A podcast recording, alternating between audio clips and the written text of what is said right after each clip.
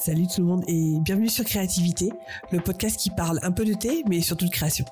Je m'appelle Karel. Dans la vie, je suis dessinatrice, illustratrice, autrice de romans et je travaille depuis plus de 15 ans dans le cinéma d'animation. Mais vous me connaissez peut-être sous mon nom d'artiste ou de booktubeuse, Kodaleya. Sur Créativité, je vais vous parler de création dans l'écriture et le dessin, mes domaines de cœur. Ici, je vais aborder mes coups de boost, mais aussi mes coups de mou, mes retours d'expérience, mes aventures, mes peurs, mes angoisses, mes réflexions et mes expériences passées, actuelles et futures. Vous pouvez d'ores et déjà retrouver ce podcast sur Instagram, sur le compte créativité.podcast, donc créativité, T-H-E à la fin, et le tout sans accent. Mais ne vous inquiétez pas, tous les liens seront dans les notes de l'épisode. En attendant, prenez une bonne boisson chaude et bonne écoute. Salut tout le monde et bienvenue dans ce nouvel épisode. J'espère que vous allez bien. Ici, écoutez, ma foi, ça va. Je commence à prendre un petit peu de temps pour moi, de, lever le pied sur certaines choses. L'écriture, euh, j'essaye toujours. Enfin, j'essaye. Je suis toujours dessus. Peut-être pas tous les jours, mais euh, en tout cas, j'essaie de garder une certaine régularité. Alors, avant de rentrer dans le vif du sujet, puisque aujourd'hui, on va parler d'un thème qui, je dirais, me trotte un petit peu dans la tête depuis quelques temps où je vais vous parler de mes réflexions au sujet de abandonner ou pas Versipelis. Attention, ça c'est du teasing. Mais avant ça, je voulais déjà, avant de vous parler du thé que je suis en train de boire, je voulais surtout vous parler donc de deux trois choses. Donc déjà, euh, merci à tous et, et toutes qui m'écoutez. Euh, franchement, ça me fait extrêmement plaisir. J'espère que mes radotages euh, vous plaisent en tout cas. Je voulais aussi vous rappeler que j'ai une newsletter. Donc si ça vous intéresse d'avoir un peu mes actualités, puis ce que j'ai fait le, mois dernier à un endroit centralisé, vous avez une newsletter donc un petit peu récapitulative une fois par mois et peut-être une autre fois dans le mois euh, des peut-être des pensées ou des réflexions que je pourrais avoir. Donc n'hésitez pas à vous abonner à cette newsletter. Le lien est dans les notes de cet épisode. Et donc comme d'habitude, hein, si ça vous intéresse donc de recevoir euh, à chaque fois ces nouveaux épisodes, et eh ben euh, tout simplement vous avez votre plateforme d'écoute de podcast préférée, vous pouvez aller chercher créativité, vous abonner et vous recevrez donc directement les nouveaux épisodes. Et pour ceux qui veulent aller encore plus loin, évidemment, c'est pas du tout obligatoire, mais en tout cas pour ceux que ça intéresse aussi, donc je vous rappelle, il y a un épisode exclusif sur Patreon par mois qui n'est disponible que là-bas.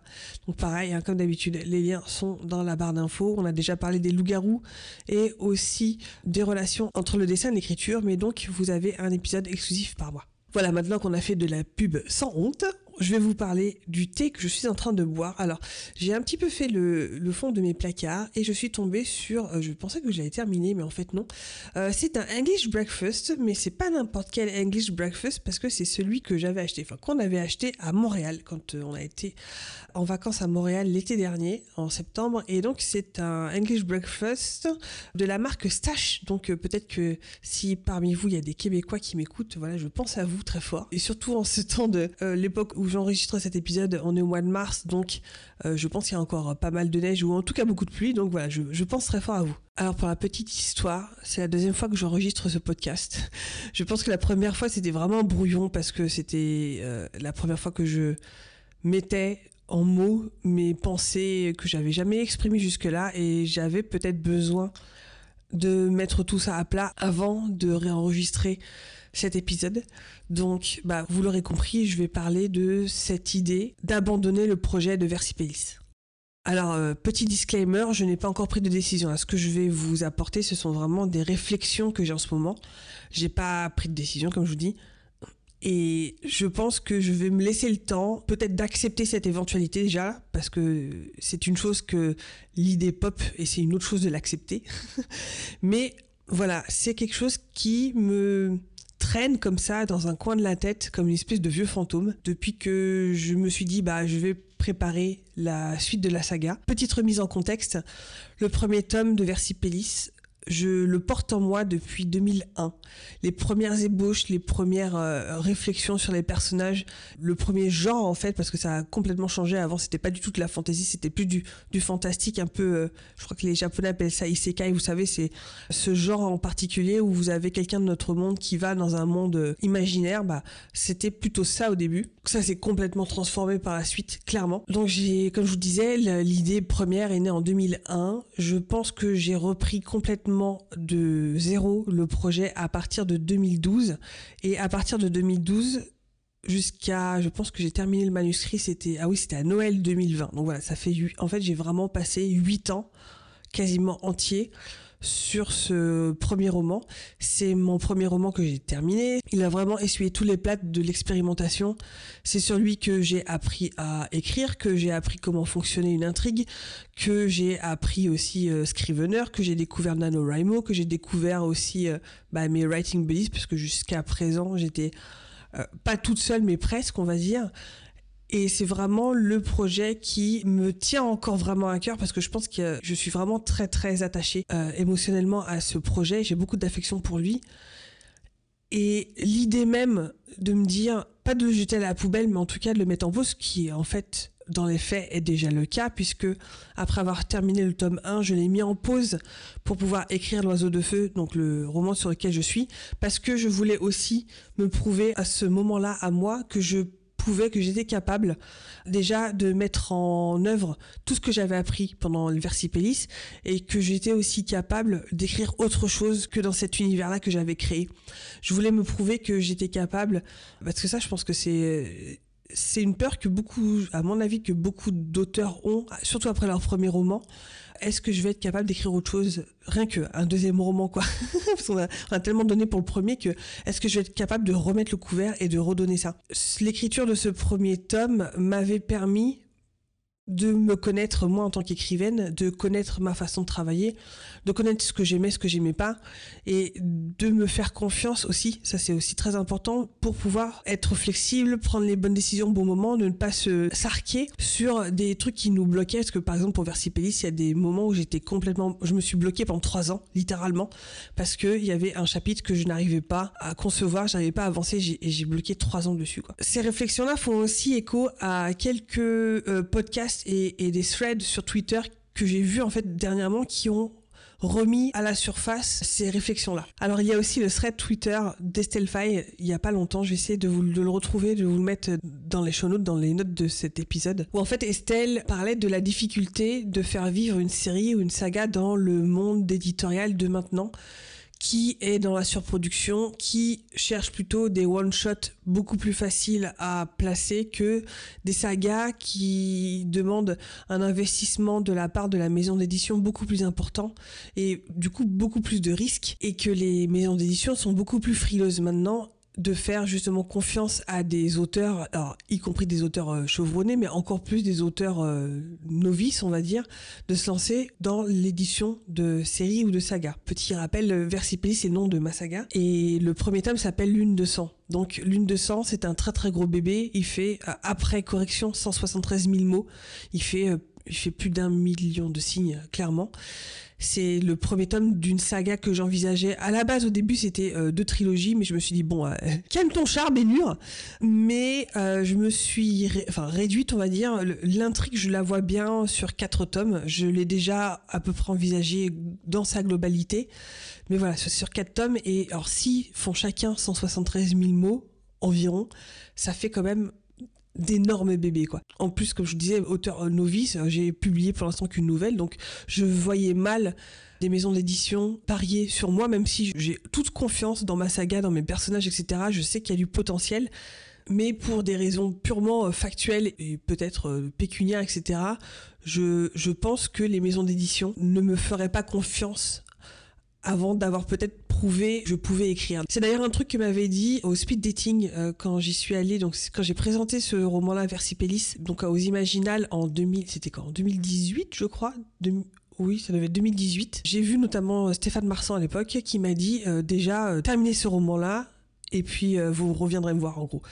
Parce que à ce moment-là, j'avais terminé le premier jet, j'avais commencé les corrections, mais j'étais pas allé jusqu'au bout du processus euh, des corrections des bêta lecteurs, machin, etc. Donc vraiment, euh, bon, j'avais quand même mis, mis un, point, un point final à mon premier geste, qui était déjà pas mal, mais le processus n'était pas terminé. Bref.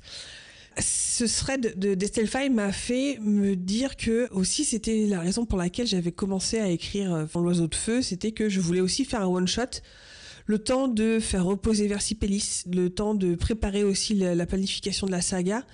Je voulais faire ce roman, ce one shot, qui pour moi serait peut-être plus facile à être ma porte d'entrée dans l'univers de l'édition euh, traditionnelle plutôt que euh, Versipellis. Je pense que c'était plus facile qu'on me fasse confiance avec ce roman-là plutôt qu'avec une saga euh, dont je n'avais écrit que le premier tome. Donc ça, c'était le thread d'Estelfa qui m'a fait réfléchir. Et il y a eu, alors c'était vraiment, euh, est-ce que c'est ça qu'on appelle de la sérendipité Enfin, ce genre de truc qui arrive au hasard, euh, c'est coïncidence. C'est qu'il y a eu un podcast que j'ai commencé à écouter il y a pas longtemps. Je crois que c'est pleine page. Attendez, je vais, vérifier parce que d'un seul coup j'ai euh, un doute. C'est le euh, le podcast pleine page de Lisandre Assaello. Je vous mettrai de toute façon les liens dans les notes de cet épisode. Et le dernier, donc euh, j'imagine que quand cet épisode de podcast euh, sortira, euh, ce sera pas le dernier podcast qu'elle elle aura sorti, mais en tout cas, à l'heure où j'enregistre ce podcast, il est sorti il y a quelques jours. Elle a fait un diptyque d'épisodes qui parle d'abandonner son premier roman, Gyps et de pourquoi en fait. Et ça a vraiment fait écho, ça a vraiment résonné en moi parce que bah, justement c'était des raisons assez similaires qui me faisaient poser la question. Euh, elle expliquait que voilà, Gyps c'était son premier roman, qu'elle était peut-être plus en phase avec euh, ses personnages, etc., avec euh, l'intrigue dans laquelle elle l'avoue elle-même, il y a un gros trou, il y a un déséquilibre et que c'était beaucoup trop de boulot pour le corriger là comme ça. Donc elle le laisser tomber en état alors qu'elle était vraiment allée au bout du processus, elle avait terminé ses corrections, etc., la bêta lecture, elle avait même commencé à le soumettre aux maisons d'édition et elle expliquait qu'elle avait vraiment besoin de, même en étant en fait au courant des limites et des problèmes de son roman, elle avait eu besoin de terminer ce processus, d'envoyer le manuscrit à une maison d'édition, même si elle savait que c'était pas bon parce que il fallait qu'elle passe par là, quoi. Elle expliquait que donc la première version de ce roman, donc euh, de Gyps, elle le laissait tomber, mais elle ne laissait pas tomber le projet puisqu'elle avait l'intention, peut-être pas tout de suite, peut-être plus tard, de le réécrire complètement, de le et peut-être pas de la même façon, de pas l'appeler pareil non plus. Ce sera pas Gyps 2.0, mais c'est quelque chose qui justement, comme je vous disais, a fait un petit peu écho en moi parce que entre le moment où j'ai terminé le premier jet de l'oiseau de feu et la relecture, j'ai laissé un bon mois reposer le manuscrit et j'en ai profité à ce moment-là pour me repencher sur Versipellis pour voir si l'attrait et l'amour de mon univers était toujours là. Et c'est à ce moment-là que j'ai commencé justement à utiliser Notion pour faire un wiki. Je pense que je ferai un épisode spécial là-dessus euh, et peut-être même une vidéo YouTube parce que euh, avec des images ce sera, je pense, peut-être plus intéressant. Mais c'est à ce moment-là où donc j'ai essayé de tout remettre à plat, les intrigues, les personnages, etc. Pour justement pouvoir avoir de quoi préparer la suite et préparer les intrigues et des tomes 2, 3 et 4 qui pour l'instant, on va dire, flottaient dans mon cerveau plus qu'autre chose. Et c'est à ce moment-là, je me suis dit, en fait, est-ce que tu vas pas arriver à un point où euh, ce que tu vas trouver comme intrigue vont t'obliger à réécrire le tome 1 et à ce moment-là, se tenter, c'était au-dessus de mes forces. Parce que j'avais, comme je vous disais, passé 8 ans à écrire ce tome 1 que j'avais passé encore plus d'années, euh, plus de décennies à nourrir et à construire cet univers. Et ça me faisait peur en fait cette idée. J'ai pas envie de mettre tout à la poubelle parce que je pense que quoi que je fasse de cet univers, de ce projet-là, ce n'aura pas été en vain. C'est grâce à Versipellis que j'ai écrit L'oiseau de feu, c'est grâce à lui que j'ai mordu en fait, j'ai été mordu par l'écriture, c'est grâce à lui que je me suis mieux connue, que je me suis mieux comprise, c'est grâce à lui que j'ai fait plein de choses en fait, que j'ai rencontré euh, plein de gens sur euh, aussi sur le sur le net, que j'ai rencontré Florian Soulas, que j'ai fait le NaNoWriMo, que j'ai rencontré plein d'autres auteurs et autrices. Et rien que pour ça, déjà je peux lui dire merci. rien que pour ça, il a jamais été en vain. Et peut-être que j'ai pas envie de dire forcément de l'abandonner à jamais, mais peut-être de le mettre de côté pour le reprendre un jour ou l'autre et que peut-être ne pas le reprendre, bah ce serait pas grave parce que il aura pas, il, il retournera pas dans le néant en fait, euh, parce que il, il a marqué mon histoire à jamais. Je pense que c'est ça. En fait, ce qui m'embête moi, c'est que je suis un peu tiraillée entre l'idée de continuer la série envers et contre tout, si vous voulez. Comme je vous disais, j'ai peur de me voir obligé de réécrire totalement ce premier tome parce qu'il m'a demandé tellement d'années de conception que c'est un peu hors de propos, quoi. Et j'ai eu peur de me dire aussi que si je me lance là-dedans, je me lance dans un périple qui va demander encore des décennies, parce que clairement, euh, bah, c'est trois tomes à écrire encore pour une saga qui va être difficile à placer en maison d'édition. Il y a le côté, euh, comme je vous disais, un peu euh, productivité, il faut que ce soit rentable, qui peut aussi en soi poser un problème. Hein. On peut très bien écrire pour soi et c'est tout. Mais dans ce cas-là, voilà, euh, donner 10 ou 15 ans de sa vie pour un truc qui va rester dans les tiroirs, Bon, c'est une question en tant que telle. Et si je me consacre à ça pendant des décennies, ça veut dire que bah, ça, ça veut dire que je, n'écris pas autre chose. Et ça pourrait m'empêcher d'écrire et d'explorer plein d'autres univers, de créer plein d'autres persos, etc. Et le dilemme, pour moi, il est là, en fait. Et c'est une histoire de choix, c'est une histoire de le choix c'est renoncer et je pense que je suis pas encore prête à renoncer.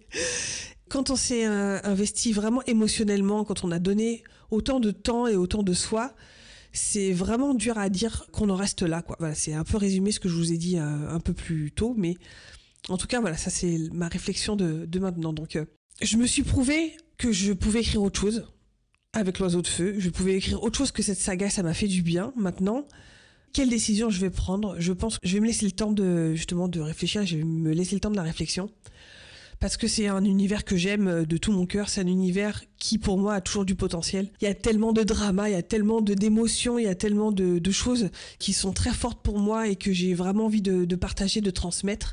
C'est une question qui reste encore ouverte et, on verra quoi. Bon, j'espère que j'aurai été euh, un peu plus euh, intelligible dans ma réflexion. Voilà, écoutez, je pense que je vais m'arrêter là parce que je pense que j'ai dit tout ce que j'avais en tête là-dessus. Si vous avez des réflexions, des remarques, euh, n'hésitez pas à me mettre un petit commentaire euh, sous cet épisode, que ce soit dans mes réseaux ou euh, sur Patreon ou sur Instagram, etc. N'hésitez pas à venir m'en parler. Ça fera très plaisir parce que c'est quelque chose qui me tient à cœur de pouvoir discuter de tout ça avec peut-être d'autres écrivains. Et voilà. Là-dessus, je termine ce podcast. Je vous fais des gros bisous et je vous dis à la prochaine. Ciao Merci d'avoir écouté cet épisode. Si vous appréciez ce podcast, n'hésitez pas à laisser un commentaire sur mes réseaux ou 5 étoiles sur votre application de podcast préférée. Et si vous voulez engager une conversation, vous pouvez d'ores et déjà me trouver sur mes comptes personnels, Instagram, Twitter ou Twitch sous le nom de Codalea et sur le compte Instagram de ce podcast Créativité THE ou tout sans accent podcast. Je vous dis à la semaine prochaine et d'ici là, créez avec passion. Bye